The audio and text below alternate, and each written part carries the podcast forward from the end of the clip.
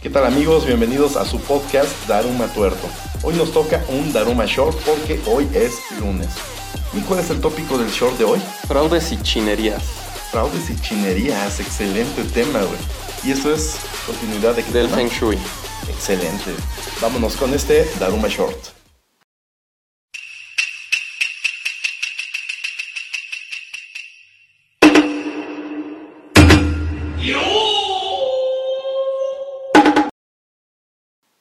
Las filosofías New Age no son más que una nueva religión que reniega de las religiones ya establecidas. A huevo, totalmente de acuerdo.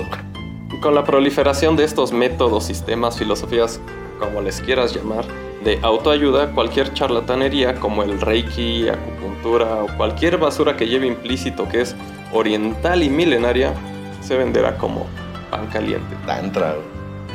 Ah, vamos a tocar ese tema en algún momento, ¿eh? Está buenísimo. Ajá. Al igual que el resto de las supersticiones sectarias, los fieles adeptos son blanco fácil para la captación de bienes y recursos que beneficiarán solo a los maestros o como se les pueda llamar, de más alto nivel. Claro. Pero los mismos emperadores chinos desconfiaron del Feng Shui. ¿Cae? Los emperadores Wan Li y Kang Shi lo criticaron por escrito.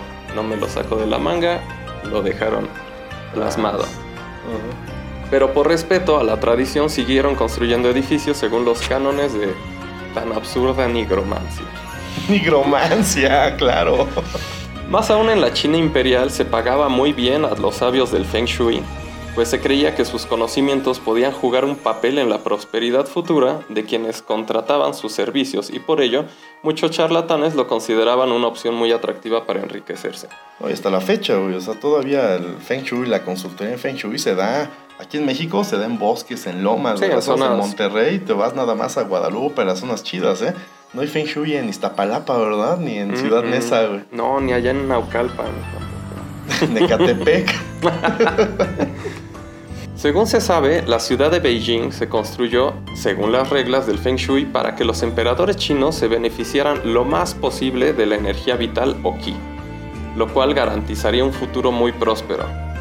Sin embargo, parece que al emperador Puyi esto no le benefició mucho, que digamos, porque fue relevado del cargo, por decirlo de alguna forma, por el comunista Mao Zedong. es que le faltó más ki. No, no se alineó los chakras. eh, No, no.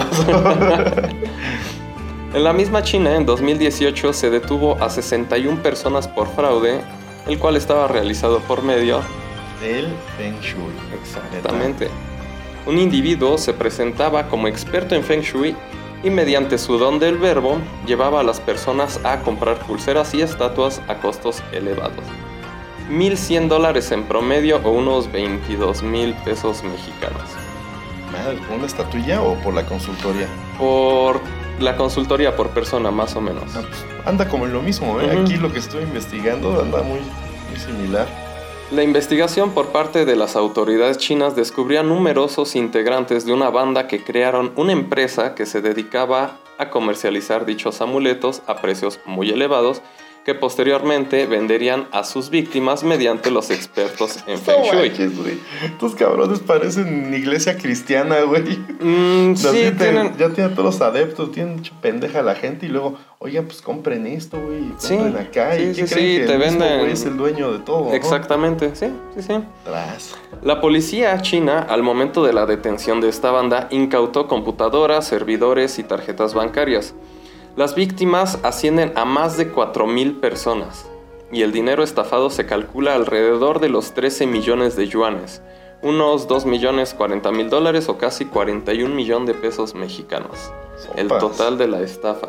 Y solo se está calculando, no se tiene conocimiento Oye, de ¿y cuánto fue a en ciencia cierta. se pueda poner una denuncia de esas o no? Las leyes no nos dan para eso. Habría que ver cómo funcionan las leyes en China y por qué a ellos los pudieron ligar a ese delito de fraude. Ajá, porque, pues digo, a ver, o sea, es una estafa, es una charlatanería. En cualquier parte del mundo civilizado debería de ser tipificado. El tema es que en China traen un, este, ahí como que un cierto odio en contra del Feng Shui, porque era la- el arte, la ciencia, llámalo como quieras, de los antiguos emperadores. Entonces, desde la República, el comunismo, todo eso, fueron como López Obrador con el aeropuerto, güey. No, no, no, esa pinche obra. Sí, a chingar a su madre todo lo que venía de antes. Sí. Exactamente, güey. Mira, por otra parte, un estudiante chino murió de un paro cardíaco en 2016 al ser estafado con 9.900 yuanes, unos 1.500 dólares o 31 mil pesos mexicanos, que utilizaría para su colegiatura. Ah, pobre vato. O sea, que él quería sacar buenas calificaciones o quería ganar más dinero. Supongo, ¿Para qué chingados supongo que algo así. Ajá, o sea, no, no hay muchos datos, simplemente se sabe. Lo estafaron y se lo Exactamente. Qué mala y como estos múltiples casos de fraudes alrededor de todo el mundo. Y citando a arroba becaria-bajo de fluxernow.com, a modo de conclusión global, ya es ridículo inventar todas estas paridas, pero lo más ridículo es creerlas. Las cifras de su éxito avalan la estupidez del ser humano.